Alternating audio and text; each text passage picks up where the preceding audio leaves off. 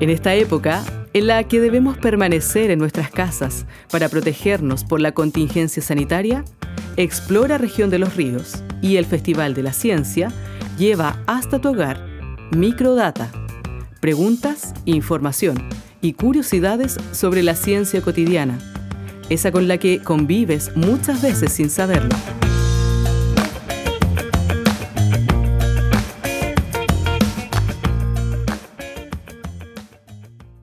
Soy Mateo Brain, un comunicador científico, y te invito a conocer y preguntarte sobre la ciencia y la tecnología con la cual convivimos. Hoy quiero conversar contigo respecto a... Hola, tío. Hola, Marité.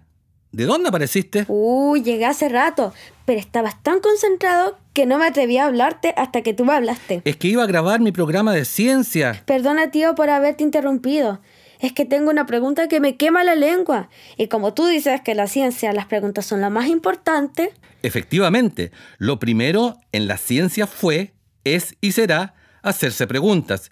¿Y cuál es esa pregunta? ¿Para qué sirve el mar? ¿Cómo? Sí, pues eso. ¿Para qué sirve el mar? ¡Ah! Esa sí que es una gran pregunta. Una pregunta que jamás me había hecho. Bueno, manos a la obra. Busquemos una respuesta. A ver, antes que tu pregunta, ¿no crees que habría otra? ¿Otra pregunta antes que la mía? Sí, cuando haces una pregunta, los términos que usas deben estar claros. Si tú preguntas ¿para qué sirve el mar? ¿No crees que primero debes preguntarte... Mm, preguntarme, preguntarme... ¿Qué es el mar? Muy bien, Marité. ¿Y qué es el mar? Harta agua. Efectivamente. Los mares y los océanos contienen el 97% de toda el agua que existe en el planeta. ¿Y toda esa agua de dónde salió? De la lluvia. Muy bien, pero ¿y de dónde salió la lluvia?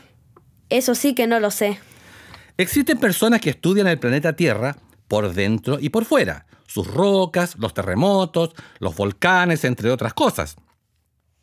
Esas personas se llaman geólogos o geólogas. Dicen estas personas que en un principio, hace unos 4.500 millones de años, la Tierra era una bola de fuego bombardeada por cometas y meteoritos que traían agua congelada. Con el paso del tiempo, tiempo a escala geólica, en este caso cientos de millones de años, la Tierra se fue enfriando de a poco y nació la actividad volcánica, que lanzó diversas sustancias a la atmósfera.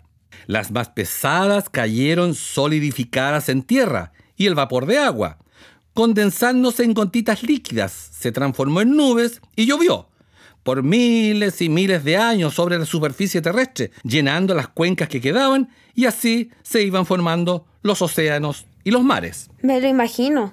Debe de haber sido terrorífico. Sí, y sin embargo, Marité querida, en esta especie de sopa, en los primeros charcos aparecieron los antepasados de la vida y también los virus. Dos cosas distintas. Otro día te lo explico. Más tarde se desarrollan los seres unicelulares y migran a los mares, donde se desarrollan, crecen como plantas y animales, para después de muchos y millones y millones de años regresar a la Tierra, arrastrándose. Así se pobló el planeta, tanto en el agua como en la tierra. Qué hermoso, tío. Me pareció poder ver a ese pescadito adaptándose a la tierra, a respirar aire, a comer unas verduritas. cierto, cierto, cierto. En todo caso, no es tan así. Hay un largo camino entre la salida de este animal del agua y los animales terrestres que vemos hoy. Pero si continuamos hablando de los mares, en todos estos procesos se formó además el ciclo del agua, indispensable para la vida. El agua se evapora del mar, se forman nubes, de agua dulce por supuesto, el viento las arrastra y caen sobre la tierra como lluvia o como nieve.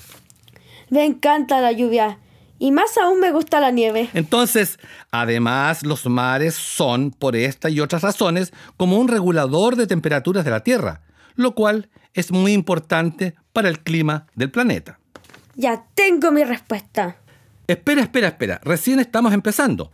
El mar además cumple una función vital para la vida del planeta. Absorbe dióxido de carbono del aire y libera oxígeno a través del trabajo de unas algas minúsculas y bacterias muy particulares. ¿Algas como el guiro y el cochayuyo? Eso pensaría uno, pero en realidad las responsables son algas y bacterias microscópicas que forman algo llamado fitoplancton. ¡Wow! ¡Qué impresionante! Y a propósito, llegamos a otra cosa para la que sirve el mar. Fíjate en este libro. Odas elementales, Pablo Neruda. Lo abrimos y ¿qué encontramos? Oda al mar. Lee. Aquí, en la isla, el mar y cuánto mar. Se sale de sí mismo. A cada rato. Dice que sí, que no, que no, que no, que no. Dice que sí en azul, en espuma en galope. Dice que no, que no. Oye, tío, es como las olas. Justamente, creo que eso es lo que quiere el poeta, que al leer recordemos las olas del mar. Ahora lee estos versos. Sal por todas las calles del mundo a repartir pescado y entonces grita, grita, para que te oigan todos, los pobres que trabajan, y digan, asomando la boca de la mina, ahí viene el viejo mar repartiendo pescado. ¿Y eso qué quiere decir? Que el mar nos da alimento, pescaditos y mariscos ricos. Ahí tienes, pues. Ahora sí tengo mi respuesta. Todavía te falta una cosa muy, pero muy importante. ¿Otra más? Sí, pues, la belleza del mar mirarlo al mediodía, a pleno sol, ver el sol esconderse en el mar al atardecer. La belleza natural nos da un respiro, un descanso en nuestras ajetreadas vidas. A ver el mar, el grandioso océano Pacífico que tenemos frente a nosotros, nos hace vivir mejor y ser mejores personas. ¿Qué cosas hermosas dices, tío? Y no quiero que terminemos esta conversación sin llamar a otro poeta. Toma. Uf, qué libro más gordo. Gabriela Mistral, Poesía reunida. Mi culpa fue la palabra. Ábrelo donde está marcado. Muerte del mar. Se murió el mar una noche, de una orilla a la otra orilla. Qué triste, tío. Es muy triste, pero en nosotros está la alegría de que no se nos muera nunca el viejo mar si no lo contaminamos, si no llenamos de plástico y basura, si no derramamos petróleo en él, si no extraemos exceso de biodiversidad, peces, algas, crustáceos y dejamos de verlo como una fuente inagotable de recursos, tendremos mar y todo lo que forma parte de él, para siempre y nos cuidará generación tras generación. De mí, de ti, de cada uno de nosotros, depende, Marité. Juro, tío, cuidar el mar como si a ti y a la abuela y al abuelo los cuidaría. Lo juro.